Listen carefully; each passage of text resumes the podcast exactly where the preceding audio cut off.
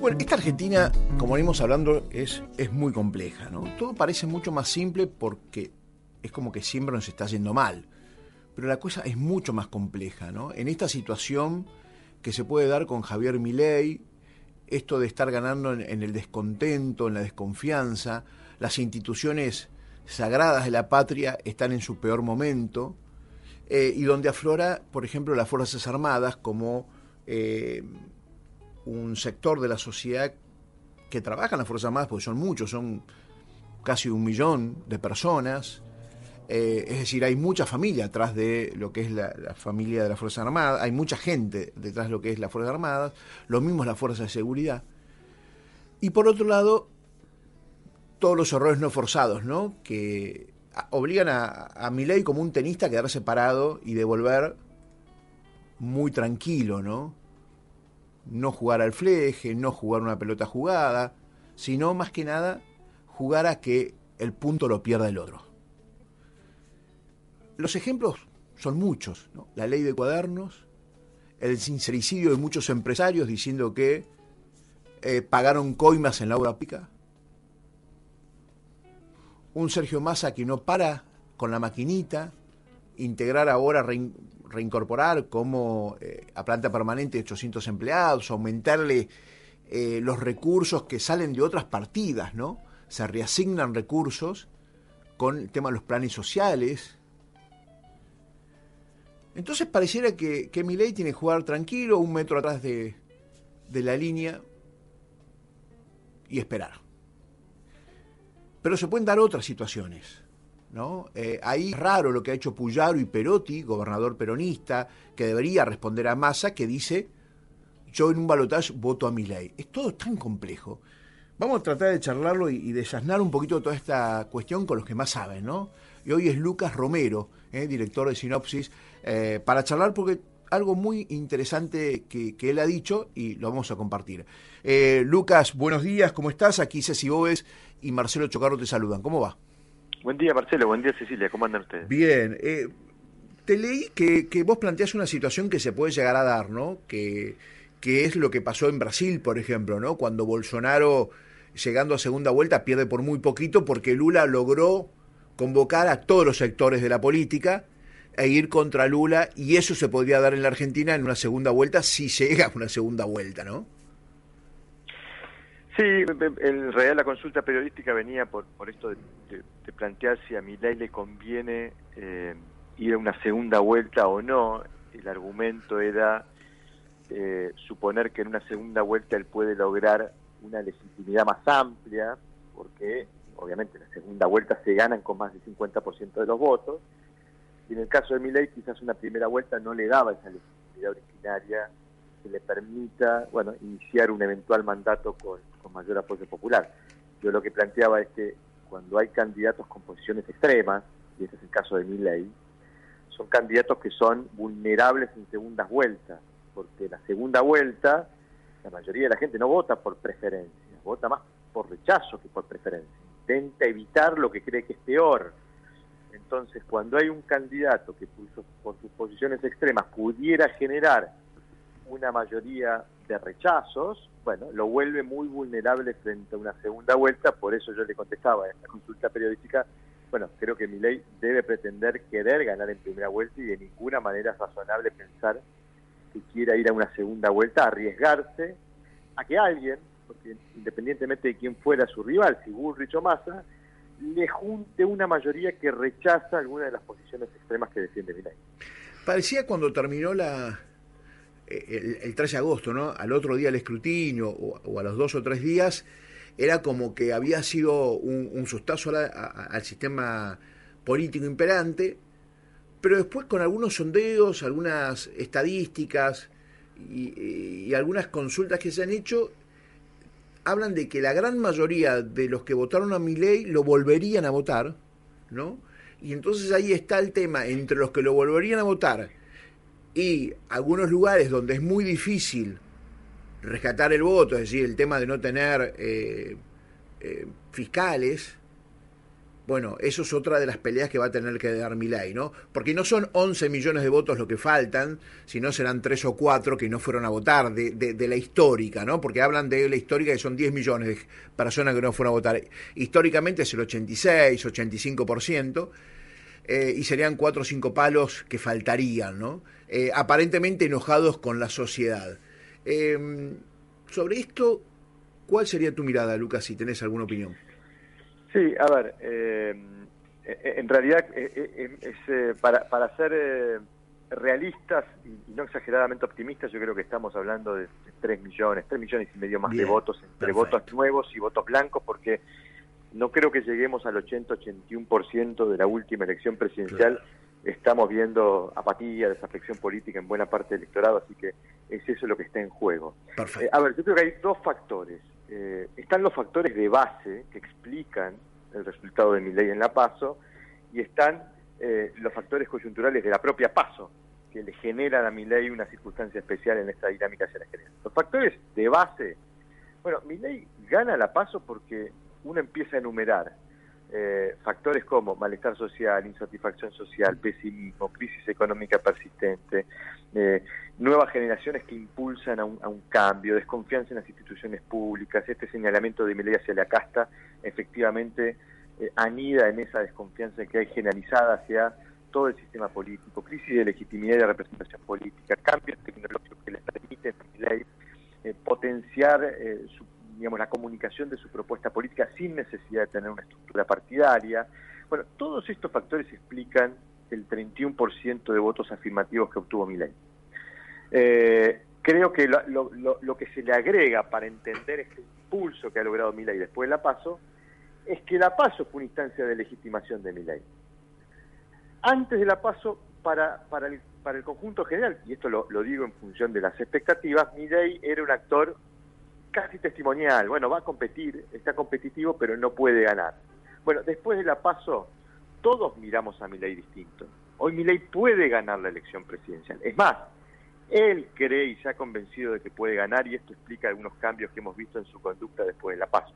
Pero en todo caso, eh, allí ocurre lo que se denomina en, en el estudio de estos procesos electorales el efecto carro del vencedor. Una vez que se produce una victoria, esa persona que gana se vuelve para la opinión pública más simpática, más atractiva, más inteligente, empezamos a verle más las virtudes que los defectos. Esto es lo que está recogiendo como beneficio mi ley, no solo de haber ganado, porque el efecto se produce sobre el triunfo, pero yo creo que acá hay un factor mucho más importante para mi ley, que es la sorpresa. Un triunfo sorpresivo. Y el shock que genera la sorpresa sobre las expectativas hace que probablemente la gente bueno, lo haya metabolizado de un modo conveniente para, para mi ley su éxito. Ahora viene el proceso de reacomodamiento, porque todos los actores empiezan a trabajar con una escena distinta. Esto es como, bueno, todos teníamos en la cabeza un orden de posiciones para cada uno de los actores y ese orden se nos dio vuelta. Entonces todos los actores ahora empiezan a calibrar sus estrategias en función de esta nueva escena que nos dejó la paso y eh, creo que es natural lo que hemos venido viendo, que es un impulso de mi ley en las primeras semanas. Veremos cuánto de este impulso se sostiene de aquí a la general o si un cambio de estrategias de sus rivales empieza a generar una dinámica distinta. Yo creo que es una elección que todavía sigue abierta, a pesar de esta ventaja que sacó mi ley en la paso, eh, y que me parece que va a tener todavía algunas modificaciones de aquí a la general por, por lo que pueda ocurrir en estas semanas que quedan. A ver, el plan platita recargado de Sergio Massa, que no le ha ido bien, obviamente, eh, ahí la reticencia eh, de, de, gobernadores, de intendentes. Por otro lado, Victoria Villarruel con un acto ayer que no sé si era necesario en este momento, yo creo también, como muchos, que eh, las víctimas del terrorismo eh, montonero eh, tienen que ser reparadas, como también creo y no tengo ninguna duda que los genocidas y la dictadura que hizo desaparecer personas, apropiar nietos, sus hijos y robar bienes, también tienen que ser juzgados los que falten. Eso ¿Vos cómo lo ves? Eh, ¿Hay algún análisis de estas situaciones? Lo de Plan Platita es, malo por, por, antonomasia, ¿no? Le, ha salido mal. Lo de Victoria Villarruel por ahí es todavía temprano para analizarlo en términos electorales. Bueno, yo lo de Plan Platita lo analizaría de dos dimensiones, ¿no? Si sirve y se alcanza. Perfecto. La primera pregunta es, ¿sirve darle un estímulo económico al votante en los momentos previos de votar para producir un gran cambio en el comportamiento electoral? Bueno, la evidencia probablemente nos llevará a concluir que no. El impacto es acotado, no es significativo, sobre todo en un contexto donde la mayoría de la gente está sufriendo padecimientos serios en materia económica, con lo cual un paliativo cerca de elección quizás no alcance. La pregunta, la segunda es, ¿es suficiente lo que el gobierno está dando? Y la verdad es que entendiendo el impacto que va a tener la devaluación producida el 14 de agosto sobre el poder adquisitivo, los ingresos de la gente, eh, da la sensación que es un plan platita bastante insuficiente, un paliativo que apenas alcanza a mitigar en algo un impacto negativo de esa decisión, que el gobierno la tuvo que tomar obviamente en el marco de la necesidad de acordar con el Fondo Monetario. Entonces, esta es la, digamos, las complicaciones que enfrenta Massa. Massa va a tener una economía que le va a traccionar en contra de aquí al 22 de octubre. No le va a dar eh, buenos, buenos impulsos a su campaña electoral. Entonces, creo que hay un intento del gobierno de paliar en algo el impacto negativo de la devaluación, que probablemente sea insuficiente y que probablemente no tenga demasiado impacto en materia electoral. Pero eso no obsta que, que Massa puede estar capitalizando algo que sí pareciera estar capitalizando, que es esta sensación de, eh, bueno, eh, por rechazo a lo alternativo, más empieza a consolidar eh, el voto de su esfera de influencia. ¿no? Todos aquellos que están cercanos a las posiciones del, oficialismo ven a Massa como el, el, único instrumento posible para defenderse de las opciones alternativas. Esto es lo que le da algo de oxígeno para pensar en poder ingresar una segunda vuelta Veremos si la alcanza, porque, insisto, dependerá mucho de mi ley. Lo segundo, lo de Victoria Villarreal, yo creo que, a ver, cuando hay eh, una, una sensación de malestar social y de insatisfacción que genera un tipo de demanda de cambio como, como el que se está generando en Argentina, y esa demanda de cambio es representada por una propuesta política, por un liderazgo, que en este caso es Javier Milei, bueno, eh, en este caso estamos viendo ese mismo fenómeno, pero asumido por una figura política que plantea eh, un tipo de cambio en algunos aspectos bastante radical y que se siente con la fortaleza de ir a disputar el sentido común de la corrección política. Es decir, bueno, vayamos a discutir algunas cosas que en la Argentina no hemos discutido en mucho tiempo y creo que es el momento porque podemos aprovechar el impulso de esta demanda de cambio. Estamos representando este cambio y queremos transformar este cambio en una fortaleza para eh, apelar a esta discusión de la corrección política. Es, es un fenómeno bastante particular de la emergencia de este tipo de liderazgos, lo estamos viendo en muchos lugares del mundo, en donde la, eh, la, digamos, la discusión de la corrección política es fuente de estímulo de sus votantes.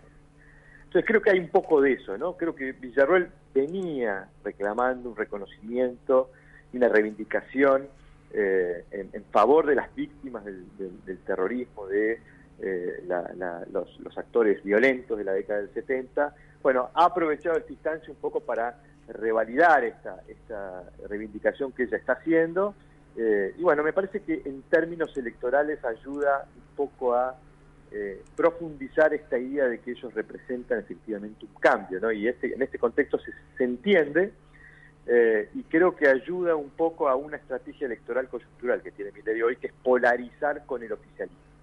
Hoy a Milei le conviene polarizar con el oficialismo para tratar de arrastrar votos de la oferta que quedó en el medio, creo que eso se está intentando hacer y este episodio ayuda un poco más a ese a esa estrategia de polarización con el oficialismo para tratar de bueno, transmitir que acá la discusión es entre dos y no entre tres. Claro, sí, porque haciendo un, recuento, y esto, el análisis suyo es, claro y es preciso, y, estoy completamente de acuerdo, eh, a ver, cuando Alfonsín toma la cuestión, democracia, juzga el nunca más, también habla de los terroristas, Firmenich, entre ellos, ¿no? condenado en principio, Luego Menem, que viene con la pacificación, ¿no? y, su impronta y, lo que planteó con, los eh, genocidas y con los terroristas, lo planteó eh, en, su plan de gobierno general, esa es mi sensación. Y luego eh, Néstor Kirchner y, todo su impronta, en la cual discutió hasta lo que había planteado Alfonsín sobre alguna condena a algún terrorista. Victoria Villarruel, como bien dice usted, hace mucho tiempo que ya venía con este tema, más de 20 años, y hoy la sociedad, y hace tiempo también la sociedad, siempre estuvo dividida en, este tema, ¿no? En tema de qué hacemos con los terroristas. Eh, creo que tuvo, fue inteligente Victoria Villarruel en convocar a un tipo muy medido como es Arturo Larraburri, ¿no? el, hijo eh, de, quien había sido el, mayor del ejército argentino, del base argentino del base Larraburri, bien se, llama, se llamaba, Graciela Zaraspe y Lorenza Ferrari, que su hija, ¿no? de 16 años, murió por una bomba en el 75. Es decir, porque también los actos terroristas se dieron en época democrática, ¿no? Entonces, eh, hay todo.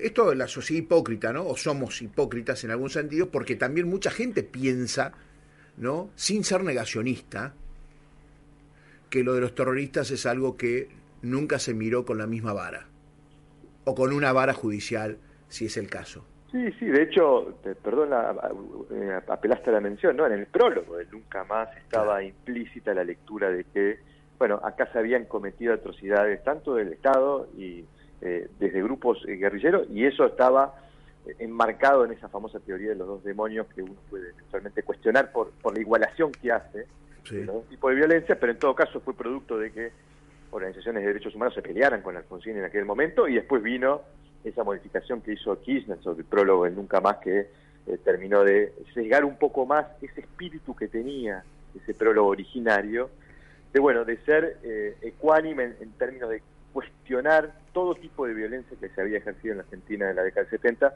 eh, no solo la del Estado, sino también de otros grupos políticos que apelaron a la violencia como instrumento de política. Bien, bien. Eh, y por otro lado, terminando, nosotros tenemos un Massa y lo que usted planteaba, un Milei y un Juntos por el Cambio que hoy es cada uno va para su lado, ¿no? Eh, y una Patricia Bullrich que sigue cometiendo, como pisando un campo minado. Eh, ¿Piensa que lo de Patricia Bullrich se ha larretizado un poco, de acuerdo a sus últimas declaraciones? Eh, ¿Y cómo la ve de cara a las elecciones? Bueno, Bullrich necesita que los 100 votos que juntó Juntos por el Cambio sean de ella, ¿no? Ese es el primer objetivo político electoral que tenía. Y es un objetivo eh, inexorable, no hay forma de pensar una estrategia ganadora para Bullrich sin retener el 100% de los votos de eh, la reta y está asumiendo ese desafío. Creo que las primeras semanas pareció confusa la, por lo menos el rumbo de la campaña de Bullrich, ahora parece mucho más claro eh, creo que ha habido una incorporación de todos los actores que integran la coalición precisamente con este objetivo. Ahora lo que le falta a Burrich es tratar de, bueno, transmitir cuál es el verdadero activo que tiene Juntos por el Cambio, que es esta capacidad de representar eh, los dos componentes que se requieren para eventualmente avanzar hacia un proceso de cambio en Argentina, que es una propuesta de cambio y condiciones para ejecutar ese programa de cambio, condiciones de gobernabilidad qué es lo que hoy ofrece como activo Juntos por el Cambio, cuál es el problema, el desafío que tiene Burrich, que ha quedado en el medio y en un medio disminuido, eh, porque, eh, eh, digamos, ella, Juntos por el Cambio, aspiraba a ganar la paso, la, paso del 13 de agosto, no fue, y hoy está bajo riesgo de que la escena se le polarice de modo centrífugo.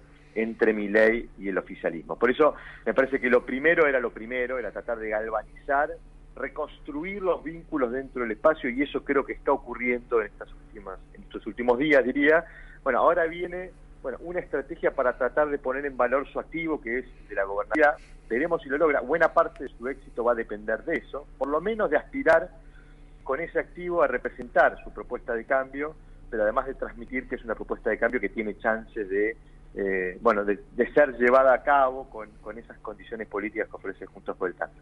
No sé si le va a alcanzar, el desafío es complejo, pero seguramente allí está, eh, digamos, su estrategia dominante de cara al 22 de octubre. Lucas Romero, director asociado de Sinopsis Consultores, muchísimas gracias. No, por favor, un placer, un abrazo. Es un placer charlar con usted. Bueno, Lucas Romero, aparte es licenciado en Ciencia Política, consultor y analística, llevado a cabo eh, campañas en la Argentina y en el exterior. Me parece que fue un buen análisis, bien concreto, bien preciso y bien eh, acertado, ¿no? De lo que puede, de lo que está pasando y lo que puede llegar a pasar en la Argentina.